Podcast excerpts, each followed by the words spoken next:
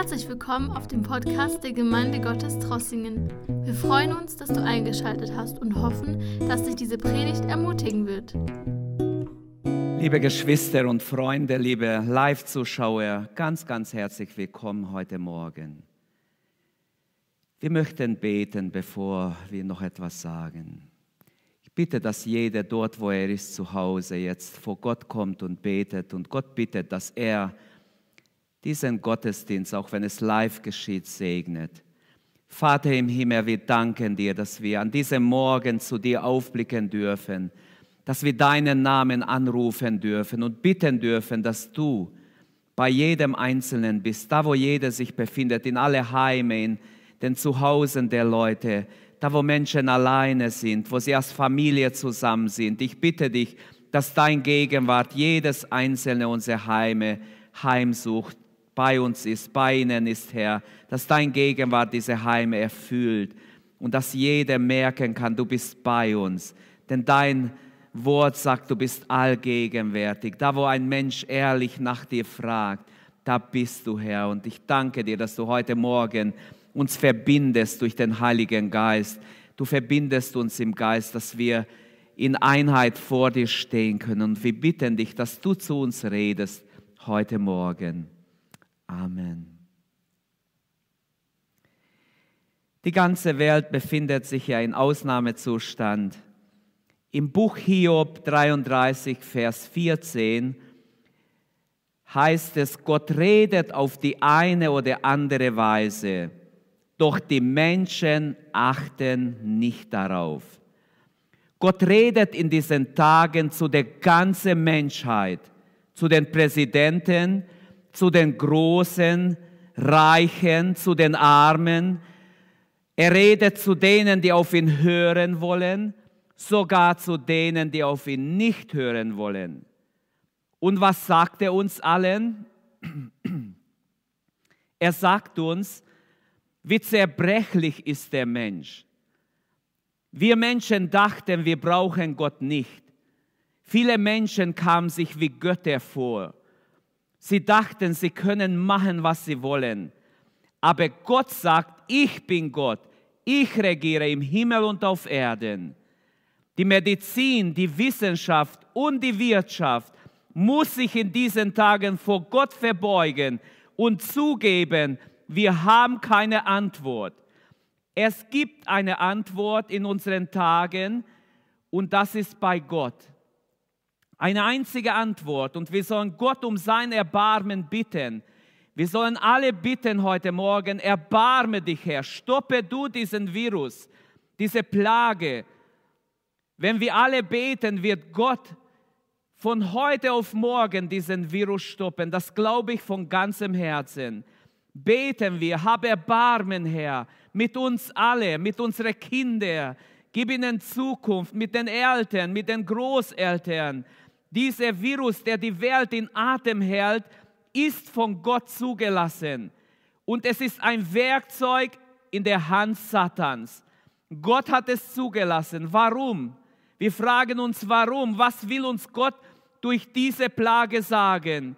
Gott verlangt von uns Demut und Umkehr, dass wir uns beugen vor ihm, dass jeder sich selbst prüft vor Gott. Im Psalm 78 Vers 31, in diesem Psalm ist die Rede von Gericht über Israel, wie Gott sein Volk gerichtet hat. Und da heißt es, Gott riss in Israel die Besten hinweg.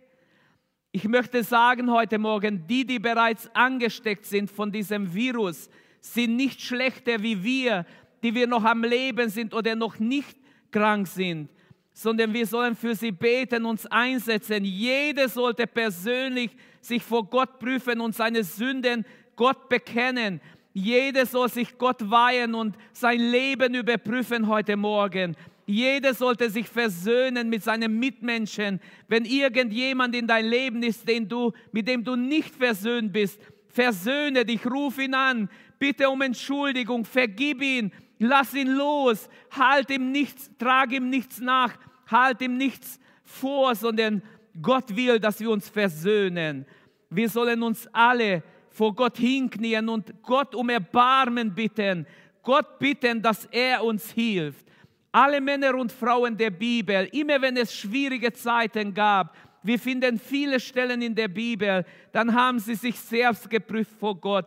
So wie auch David im Psalm 139 betete im Vers 23, erforsche mich Gott und erkenne mein Herz, prüfe mich und erkenne meine Gedanken, zeige mir, wenn ich auf falschem Wege gehe und führe mich auf dem Weg zum ewigen Leben. Bekenne auch du deine Sünden, deine Lügen, deine Sünden, egal was es ist. Sorge dafür, dass alle Sünden in dein Leben bereinigt sind. Sag mit David, Herr, gegen dich haben wir gesündigt, gegen dich allein. Wir sind schuldig vor Gott, wie Daniel, wie ich schon letzten Sonntag erwähnt habe, Daniel 9, 4 bis 9. Daniel betet stellvertretend sogar für seine Mitmenschen. Ach Herr, wir sind schuldig geworden. Wir haben dir die Treue gebrochen. Wir haben uns gegen dich aufgelehnt und deine Gebote und Weisungen nicht befolgt. Wir haben nicht auf die Warnung deiner Diener, der Propheten gehört, die uns in deinem Auftrag ins Gewissen geredet haben. Wir aber müssen uns schämen, vor dir beschämt stehen. Und im Vers 9 betete, wir brauchen deine Vergebung, denn wir sind dir ungehorsam gewesen. Gottes Wort sagt in Sprüche 28, 13, wer seine, wer seine Sünde bekennt und lässt, der wird Barmherzigkeit empfangen. Wer seine Be äh, Sünde äh, verstecken will oder es nicht bekennt, der bekommt keine Barmherzigkeit. Bekennen wir unsere Sünde, damit wir es loswerden. In Hebräer 12, Vers 25 ruft uns der Heilige Geist heute Morgen zu, weist Gott nicht zurück, der zu euch redet. Die Israeliten entkamen der Strafe nicht, als sie sich weigerten, auf Mose zu hören, der ihnen Gottes Wort weiter sagte. Wie viel schlimmer wird es ergehen, wenn wir den ablehnen, der vom Himmel her spricht. Der Heilige Geist, Gott durch sein Wort, spricht vom Himmel her. Mein Thema heute Morgen ist geborgen in Gott. Man kann in dieser Zeit geborgen sein in Gott. In Armenien fand am 11. Dezember 1988 ein sehr schweres Erdbeben statt, bei der innerhalb von vier Minuten über 30.000 Menschen getötet wurden. In der Panik, die entstand bei diesem Erdbeben, rannte ein Vater zur Schule seines Sohnes und die Schule war völlig zusammengesagt, in sich zusammengebrochen.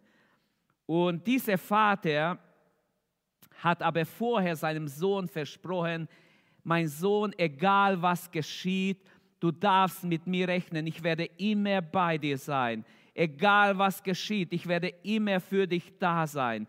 Und dieser Vater hieß Salam. Er ging auf die rechte Seite des Gebäudes, fing an, mit seinen bloßen Händen die Trümmer wegzuräumen. Er buttelte herum, um die Steine wegzuräumen und, und hat einfach angefangen, einfach in eigene Kraft. In der Zwischenzeit kam die Feuerwehr, die Polizei und sie haben versucht, den Verschütteten zu helfen. Sie haben den Vater immer wieder aufgefordert, bitte gehen Sie nach Hause, gehen Sie nach Hause, wir machen diese Arbeit. Aber dieser Vater gab nicht nach. Acht Stunden hindurch, zwölf Stunden hindurch, 24 Stunden, er gab nicht auf, hat einfach weitergemacht. 36 Stunden, 38 Stunden. In der 38. Stunde, nachdem der Erdbeben geschah, hat er ein letzter Stein weggeräumt und er konnte die Stimme seines Sohnes hören. Amann, rief der Vater, hörst du mich? Ja, Papa, ich höre dich. Ich bin dein Papa. Papa, ich habe den Kindern hier um mich herum gesagt, sie waren nämlich unten in eine Höhle eingeschlossen. Ich habe den Kindern gesagt, wenn mein Papa am Leben ist, er wird mir helfen. Er hat versprochen, er wird kommen und mir helfen. Wie kostbar waren diese Stimme in diesem Augenblick zu hören. Ja, ich bin's, ich bin's, ich bin's, dein Papa. Auch ihr, die ihr krank seid, dürft Gottes Stimme hören, der gesagt hat, er hat versprochen in Hebräerbrief Kapitel 13, 5 und 6, er hat versprochen, ich werde dich nicht verlassen, dich nicht im Stich lassen. Deshalb können wir mit Zuversicht sagen, der Herr steht zu mir, deshalb fürchte ich mich nicht. Was könnten mir Menschen antun? Wir leben in einer Zeit, über die Bibel sagt, die Menschen vergehen vor Angst. Panik und Angst herrscht bei vielen Menschen. Viele sind durcheinander. Sie hören alle möglichen Stimmen, alle möglichen Falschnachrichten, Angstmacherei und viele Fe Fehlmeldungen. Über, über diese Nachricht steht der allmächtige Gott. Über all diese Not, die wir haben, steht der allmächtige Gott. Er ist gekommen, uns zu retten und zu helfen. Wie ein Vater, der für seine Kinder sorgt, ist er da. Er hat versprochen, ich werde dich nicht verlassen. Jesus sagt in Lukas 21, 28, wenn diese Dinge anfangen zu geschehen, erhebt eure Häupter, denn eure Erlösung ist nah. Der Herr ist bei euch, möchte ich euch zurufen, dort wo ihr seid, dort wo du bist alleine, der Herr ist bei dir. Er ist bei dir im Krankenhaus, bei dir zu Hause, in der Familie. Er ist bei euch. Ruft ihn an und, und er wird antworten. Niemand kann, dich, kann auf dich so gut aufpassen wie Gott. Weder Vater noch Mutter. Er ist mehr als ein Vater, mehr als eine Mutter und ganz besonders auch in diesen Tagen. Manchmal versuchen wir alles im Leben um irgendwie weiterzukommen. Ob es in der Familie ist, wo wir Probleme haben, im persönlichen Leben, wenn wir keine Resultate haben, wenn wir frustriert sind, versuchen wir weiterzukommen. Und wenn ein Christ, ein gläubiger Mensch frustriert ist, stellt er meistens drei Fragen. Weiß Gott nicht, wie es uns geht? Weiß Gott nicht, wie es uns geht? Und eine zweite Frage, wo ist Gott? während wir von diesem Virus so bedroht sind, wo ist Gott? Während dieser Virus so wütet, auch Gottes Kinder krank macht, kann uns Gott nicht helfen? Vielleicht als die dritte Frage. Die Antwort auf diese Fragen haben wir in den Attributen oder Eigenschaften Gottes. Und dazu möchte ich einen Psalm nehmen heute, wie der Psalm 139. Es hat vier Strophen. Jede Strophe hat sechs Verse. Und ich möchte die ersten sechs Verse nehmen und wir werden sehen, es antwortet auf die erste Frage. Weiß Gott nicht, wie es uns geht? Da heißt es im Psalm 139 ab Vers 1.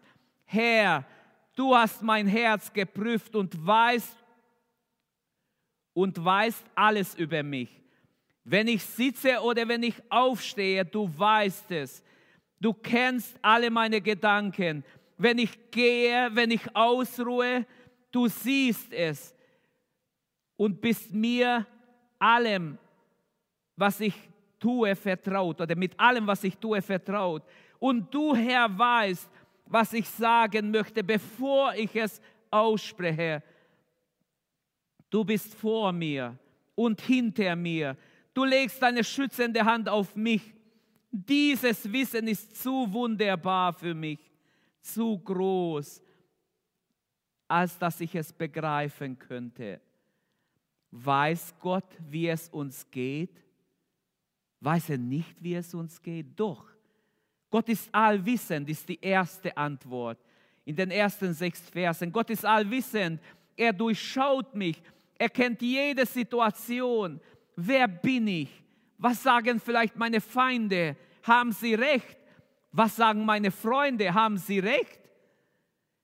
Wie sehe ich mich? Trifft mein Urteil überhaupt zu? Kenne ich mich wirklich? Die Eigenwahrnehmung kann mich täuschen, die Fremdwahrnehmung kann mich auch täuschen. Die Aussage im Vers 1 bis 6 ist, Gott kennt mich wirklich, wie ich bin. Er kennt mich genau, wie ich bin. Meine Feinde, meine Freunde, ich selbst, alle können wir uns täuschen. Menschen sehen immer nur einen Abschnitt unseres Lebens. Nicht Menschen, nicht ihr Urteil ist wichtig, sondern was Gott über uns sagt, ist wichtig. Gott ist allwissend. Vers 4 sagt, und du Herr weißt, was ich sagen möchte, noch bevor ich es ausspreche. Er weiß alles über mich, alles, was ich in meinen vier Wänden sage, was ich denke sogar, alles, was ich öffentlich im Beruf, in der Freizeit mache, aber alles, was ich auch im Verborgenen mache. Gott allein kennt die Licht- und die Schattenseiten meines Lebens. Er sieht nicht, nicht nur die Schritte, die ich gehe, er weiß auch, was ich denke, was ich vorhabe, bevor ich es ausspreche. In Vers 16 heißt es, du hast mich gesehen, bevor ich geboren war. Jeder Tag meines Lebens war in deinem Buch geschrieben. Jeder Augenblick stand fest, noch bevor diese Tage begann, begannen. Der erste Tag begann. Alles Wissen über Gott soll uns überwältigen und demütigen. Darum ist entscheidend, wie er mich beurteilt, wie er uns beurteilt. Wenn wir es begriffen haben, dann ist nicht mehr so wichtig, was Menschen über uns sagen. Wie denkt Gott über dich? Vers 13 und 14 sagt, du hast alles in mir geschaffen und hast mich im Leib meiner Mutter geformt. Ich danke dir, dass du mich so herrlich und ausgezeichnet gemacht hast. Wunderbar sind deine Werke, das weiß ich wohl. Wichtig ist, was Gott über dich sagt und das ist, was Gott über dich sagt was ich gerade im Vers 13 und 14 vorlas. Der Psalmdichter bekennt, Herr, du erforschst mich, du kennst mich. Ich sitze oder stehe auf, so weißt du es. Du verstehst meine Gedanken von ferne her. Die Heilige Schrift erklärt, dass Gott allwissend ist und dass sogar die Haare auf unser Haupt gezählt sind. Gottes Allwissenheit er kennt unsere Zukunft. Deine Augen sahen mich, als ich noch nicht bereitet war. Und alle Tage waren in deinem Buch geschrieben, die noch werden sollten, von denen keine da war. So übersetzt Luther diesen Vers. Unser Gott verkündigt den Anfang schon, am Anfang schon das Ende, so sagt es Jesaja. Die erste Frage ist, weiß Gott nicht, wie es uns geht? Vers 1 bis 6 gibt die Antwort, doch, Gott ist allwissend. Kommen wir zur zweiten Strophe, Verse 7 bis 12. Die zweite Frage, die wir stellen in der Not, wenn wir nicht weiter wissen, wenn, wenn ein Christ, ein gläubiger Mensch in Not geriet, stellt er eine zweite Frage, wo ist Gott, während dieser Virus doch so wütet, während die Menschen so Angst haben? Die Antwort ist, Gott ist da. Gott ist allgegenwärtig. Er ist bei euch, bei dir, der du gerade zuhörst. Glaube es, nehme es in Anspruch. Er ist bei dir. Gott ist allgegenwärtig. Und so lese ich die nächste Strophe ab Vers 7. Wohin soll ich fliehen?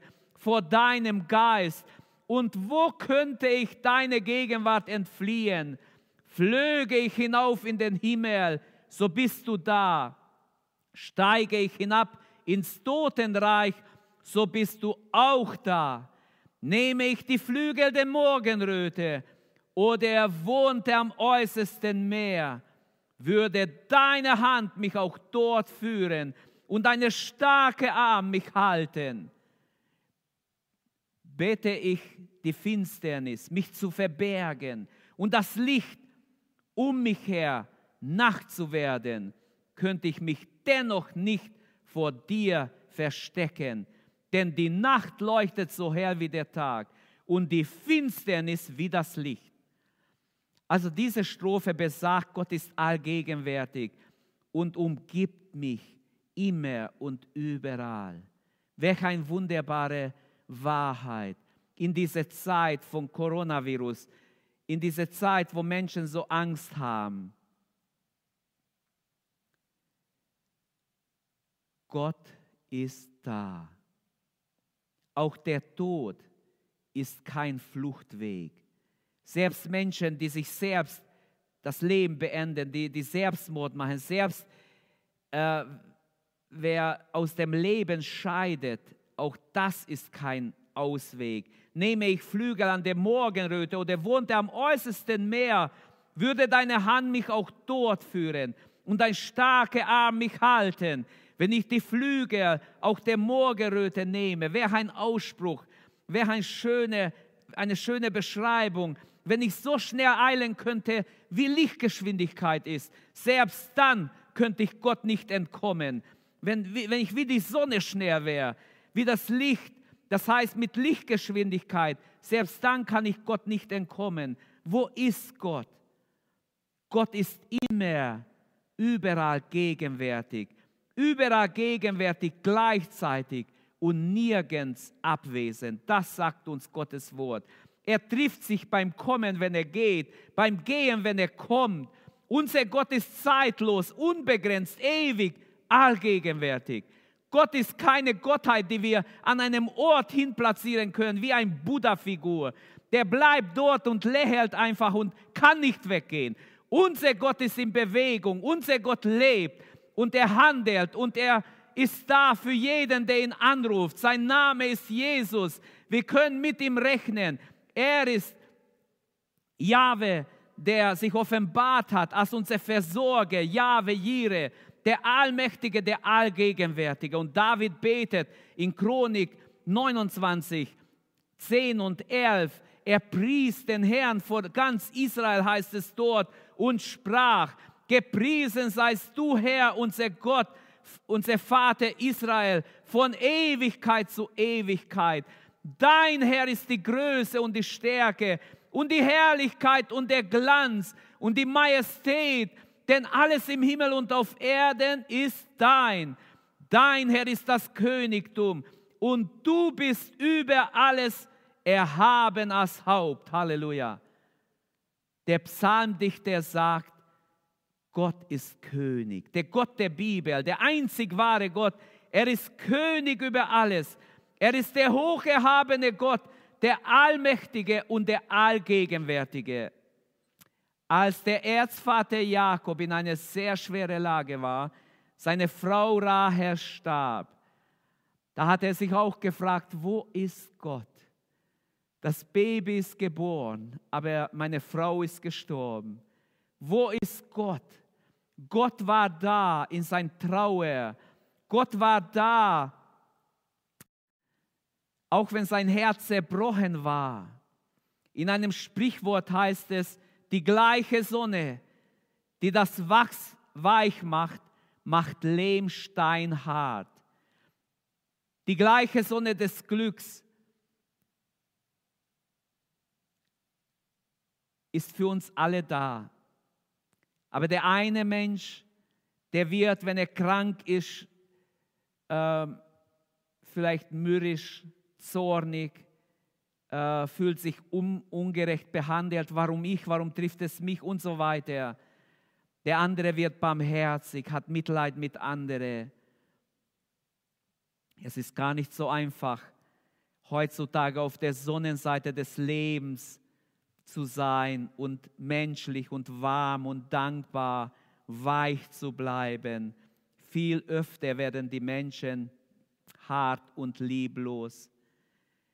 Die beiden Schächer am Kreuz, die mit Jesus gekreuzigt waren, sind auch ein Beispiel für diesen Gedanken, das ich äh, ausführen möchte.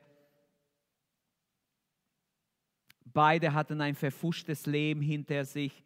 Beide waren mit Recht gekreuzigt worden nach dem damaligen Gesetz, denn sie haben wahrscheinlich Menschen umgebracht.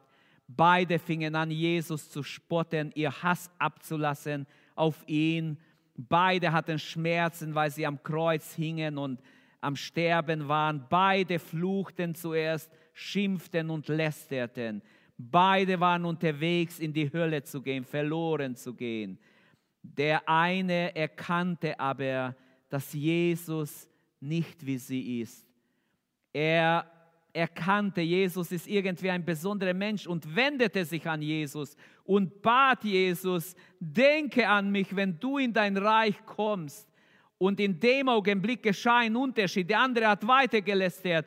Und der eine Schächer, der Jesus um Hilfe bat, der bekam Antwort von Jesus. Jesus sprach, heute noch wirst du mit mir im Paradiese sein.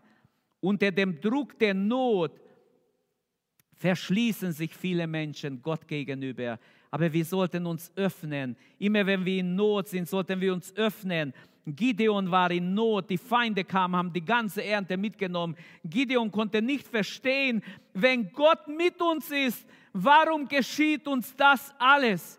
Und das habe ich mich auch gefragt diese Woche. Wenn Gott mit uns ist, Herr, warum geschieht uns das alles?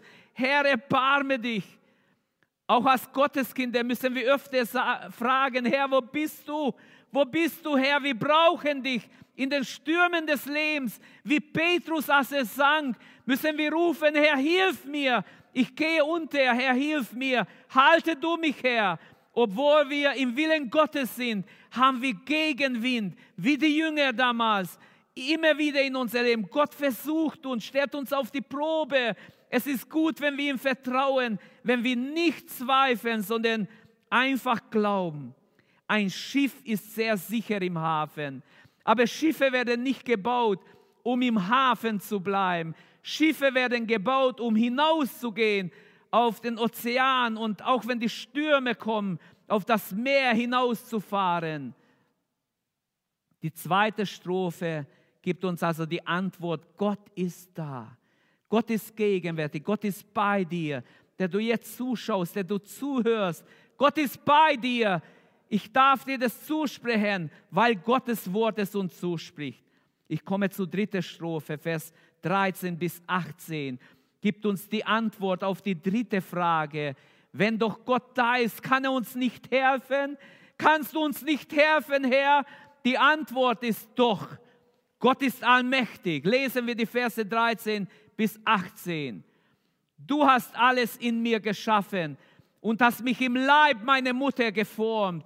Ich danke dir, dass du mich so herrlich und ausgezeichnet gemacht hast.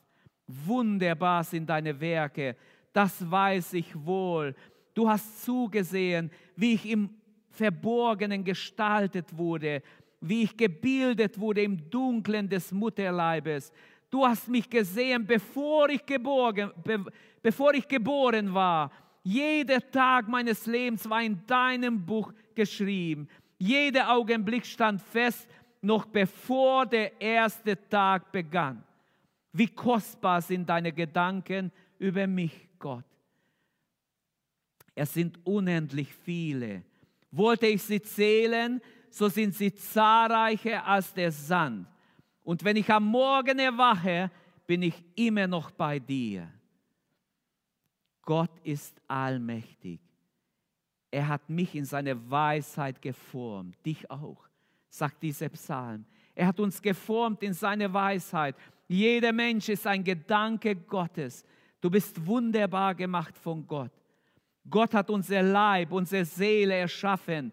Der menschliche Körper ist ein Wunder für sich. Viele Dinge sind noch gar nicht richtig erforscht. Schon in unserer Entwicklung im Mutterleib war alles wunderbar, sagt dieser Psalm. Gott hat alles so eingestellt, so wunderbar gemacht. Wunderbar sind die Empfindungen, die wir haben, die Gedankenwelt des Menschen, die Gefühle des Menschen, die Wahrnehmungen des Menschen. So vieles ist wunderbar gemacht von Gott. Wunderbar ist auch, dass Gott jeden Menschen, jeden Einzelnen lieb hat. Er liebt dich so, wie du bist, obwohl er uns genau erkennt wie jeder andere. Er hat ein Ziel für jeden Menschen. Vers 15. Du hast zugesehen, wie ich im Verborgenen gestaltet wurde, wie ich gebildet wurde im Dunklen des Mutterleibs. Vers 15 spricht vom Wunder des neuen Lebens. Du hast meine Nieren bereitet. Du hast mich gebildet im Mutterleibe. Unser Gott kann helfen. Er ist allmächtig. Seine Arme sind nicht kürzer geworden. Nie gab es eine Schwierigkeit, wo die Jünger sagen mussten, leider Herr, jetzt kannst du nicht helfen. Jetzt sind die Dinge zu schwer. Als Menschen Fieber hatte, sprach Jesus zum Fieber und das Fieber verschwand. Jesus sprach zum Wind und der Wind legte sich, er sprach zum Besessenen und die Dämonen fuhren aus. Er sprach zu den Aussätzigen zum Aussatz und die Aussätzigen wurden geheilt.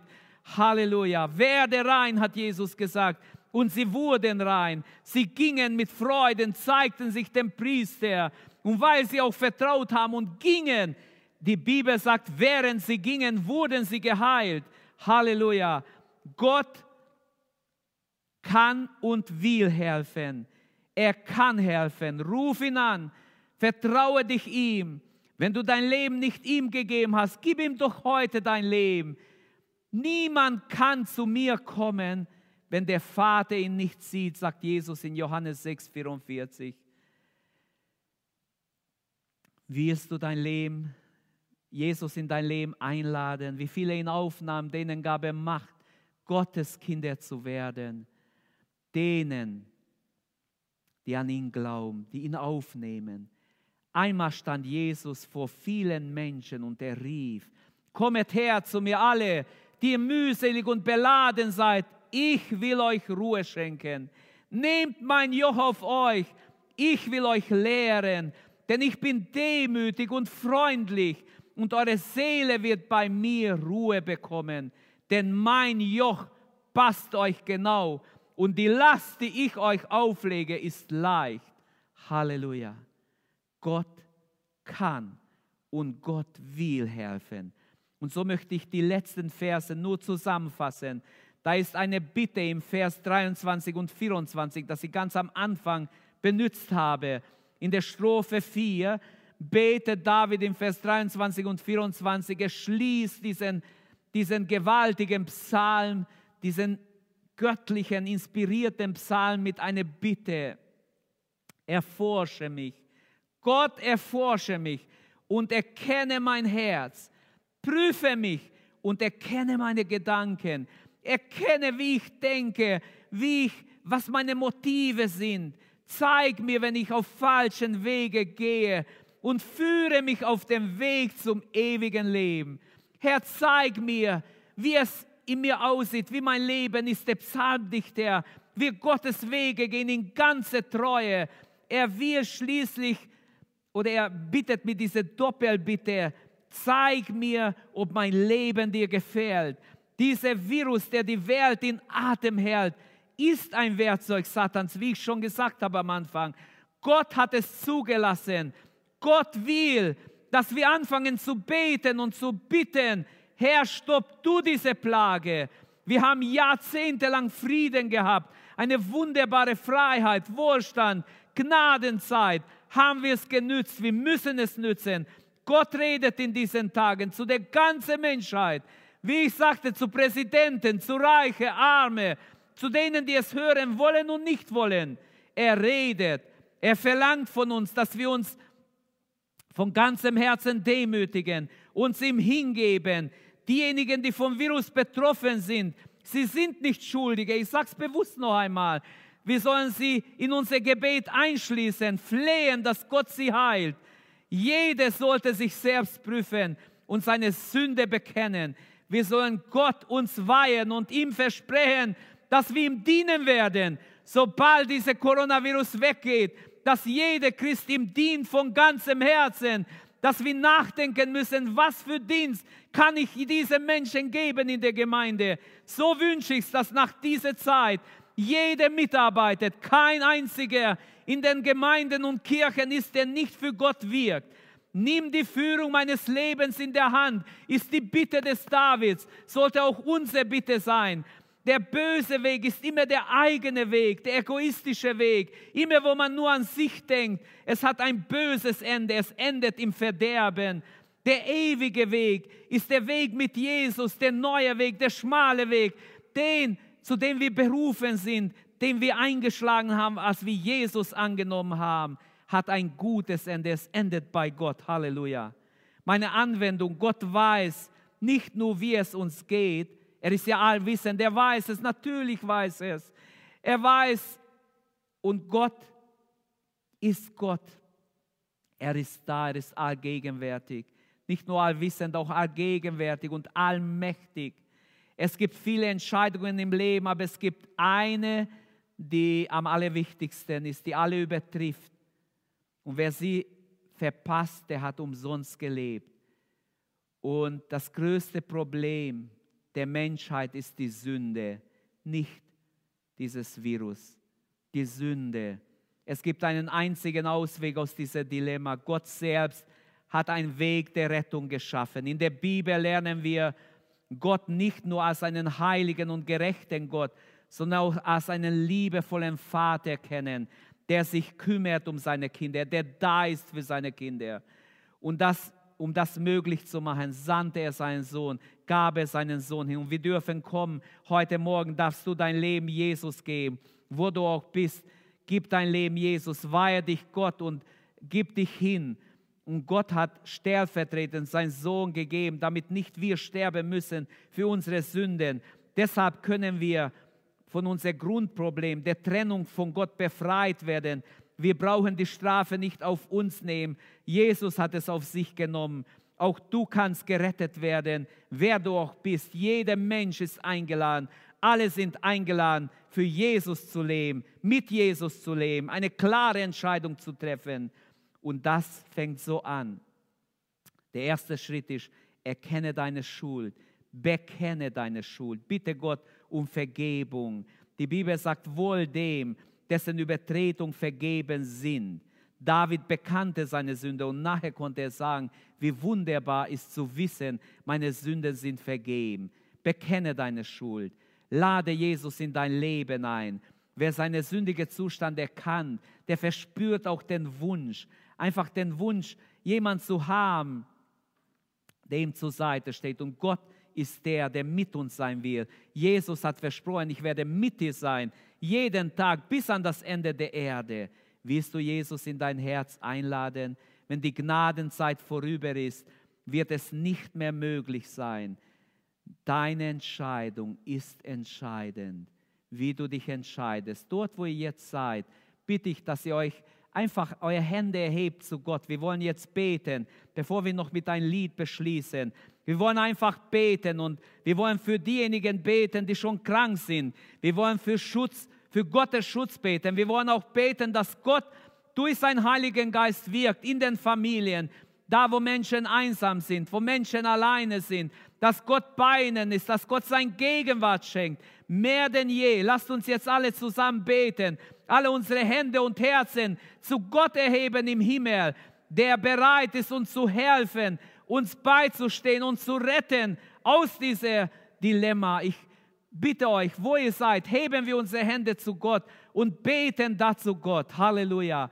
Vater, im Namen Jesu beten wir, dass dein Heiliger Geist wirkt in alle Menschenleben, die heute Morgen zuhören. Ich bitte dich, dass dein Geist uns alle erfasst und dass dein Heiliger Geist uns alle erfüllt, dass Menschen erfüllt werden mit dem Heiligen Geist und erkennen, dass du alleine die Lösung bist. Nur du kannst die Lösung sein. Du bist es allein. Aber du bist es, Herr, und wir vertrauen dir und glauben dir, dass du jetzt die Lösung hast und wir aus deiner Hand empfangen dürfen. Schutz, Heilung, Befreiung in Jesu Namen. Danke, dass wir wissen dürfen, unser Leben ist verborgen in Gott. Wir sind nicht auf uns gelassen, sondern wir sind in deiner Hand. Unser Leben, unser Atem, jeder Augenblick ist in deiner Hand. Wir danken dir dafür und beten dich an. Segne die Familien, segne die einzelnen Menschen, die alleine in ihre Heime sind. Herr, möge dein Gegenwart mehr denn je mit ihnen sein. Möge dein Heiliger Geist jeden umarmen heute Morgen. Wir können uns nicht umarmen. Umarme du jeden Einzelnen, Herr, da wo sie sind und diene du dein Volk. Lass deine Kinder ermutigt werden erkennen, du bist auf dem Thron, du hast die Kontrolle nicht verloren, du bist derselbe gestern, heute und in alle Ewigkeit. Wir beten dich an und danken dir, dass du auch unsere Kranke berührst. Wir bitten dich für Nenad jetzt, Herr. Rühr ihn an, da wo er ist, Herr. Lass sein Zustand gut und stabil werden und wieder gesund werden im Namen Jesu. Rufen wir dich an, Herr für ihn, auch für Markus. Rühre ihn an, Herr. Gib ihn der Familie zurück, Vater, im Namen Jesu. Auch für Michael bitten wir. Rühre sie an. Strecke deine Hand aus über sie, Herr. Auch für Geschwister Adam bitten wir. Rühre sie an, Herr. Heile sie. Was sie auch haben, Herr. Rühre sie jetzt an. Begegne ihnen, Herr. Ich bitte dich, Vater, dass du unseren Glauben aktivierst, dass wir dir vertrauen mehr denn je, dass wir nicht ruhig bleiben, sondern rufen zu dir im Glauben, im Vertrauen. Du bist derselbe. Halleluja. Gelobt sei der Herr. Wir rühmen deinen Sieg über unser Land, erstmal über unsere Stadt Trossingen, über Deutschland, über Europa, über die ganze Welt, Herr. Du bist ein Gott, der thronst über die Cherubim und Seraphim. Du bist über alles, Herr. Wir loben und preisen dich. Stelle deine Engel um uns herum, Herr, dass sie uns beschützen und bewahren in diesen Tagen. Und lass diese Plage ein Ende haben. In Jesu Namen. Halleluja. Amen. Danke, dass du unsere Predigt angehört hast. Wenn dich die Botschaft angesprochen hat, dann teile sie gerne mit deinen Freunden und Bekannten, dass auch sie diese Predigt hören können. Wir wünschen dir Gottes Segen.